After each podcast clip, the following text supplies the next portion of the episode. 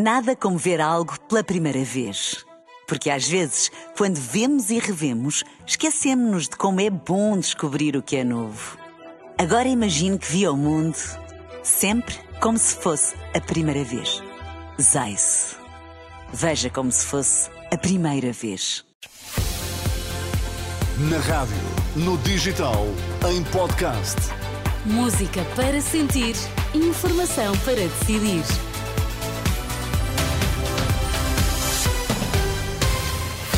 Vamos às notícias. Bom dia, Sérgio Costa. Bom dia, o que é que temos em destaque a esta hora? Procuradora-Geral admite esclarecimentos sobre o caso das gêmeas atendidas no Santa Maria. Cimeira do Clima, António Guterres pede flexibilidade e ambição máximas nas negociações finais para cumprir objetivos de Paris. Vamos lá à edição das 10 com Sérgio Costa.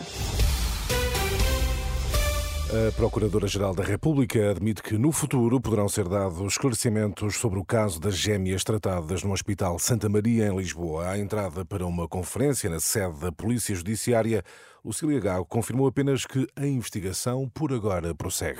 Confirmo apenas que as investigações prosseguem e que, a seu tempo, caso tal se venha a revelar oportuno, serão prestados as, eh, os esclarecimentos que vierem a considerar-se pertinentes. É tudo o que tenho a dizer. Muito obrigada. Lucília Gago admite esclarecimentos sobre o caso das gêmeas. Nos eh, mais recentes desenvolvimentos políticos, a Iniciativa Liberal diz pretender ouvir o filho de Marcelo Rebelo de Sousa no Parlamento sobre este caso.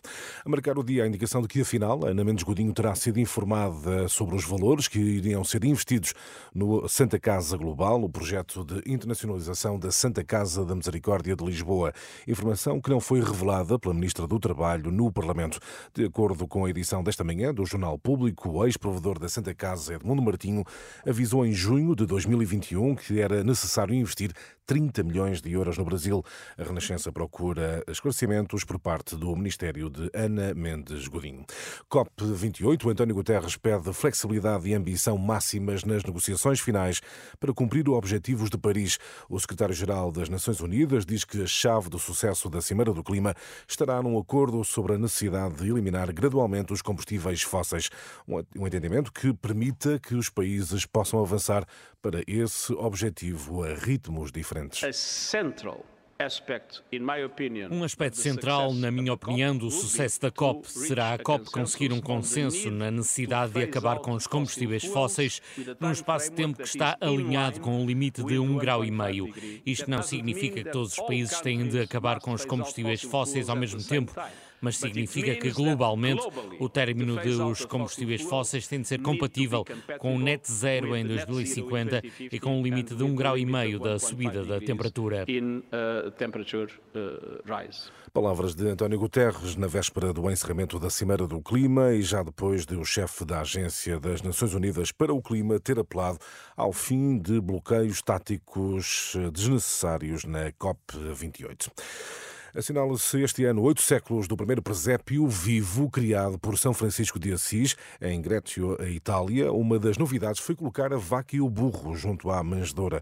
Em entrevista à Renascença, Frei Hermínio Araújo explica que os animais simbolizam a paz e o esforço de aproximação entre quem pensa diferente, uma mensagem importante no atual quadro de vários conflitos no mundo. Ele querer ali simbolizar no com o boi e o jumento a aproximação entre cristãos, católicos e muçulmanos, entre crentes e não crentes, entre perspectivas diferentes de, de, de ver o mundo e a vida. É quase o todos, todos, todos. É o do todos, Papa todos, Francisco, é o todos, do todos, São todos. Quer dizer, Francisco. eu acho que é muito bonito. Nós este ano, eu tenho dito muitas vezes, olha, uma boa forma de celebrar os 800 anos do presépio de- inventado por São Francisco de Assis é pôr, por exemplo, em evidência nos nossos presépios o boi e o jumento com este sentido. Significa o, o- o diluir, o ultrapassar tensões. Frei Hermínio Araújo, em entrevista, entrevista a Angela Roque, uma entrevista que pode ler na íntegra em rr.pt. E a fechar, Teresa, vamos voltar às pesquisas Google, eh, anunciados as, eh, os termos mais pesquisados no Google este ano pelos portugueses, já, já demos conta, António Costa e Papa Francisco, e também, e também eh, como combater percevejos, e também indicar que Cristiano Ronaldo foi o atleta mais pesquisado na Google nos últimos 25 anos. Eh, Mais um recorde, Cristiano Ronaldo. Obrigada, Sérgio Até. Costa. Até Nada como ver algo pela primeira vez. Porque às vezes, quando vemos e revemos, esquecemos-nos de como é bom descobrir o que é novo. Agora imagine que viu o mundo sempre como se fosse a primeira vez. Zais. Veja como se fosse a primeira vez.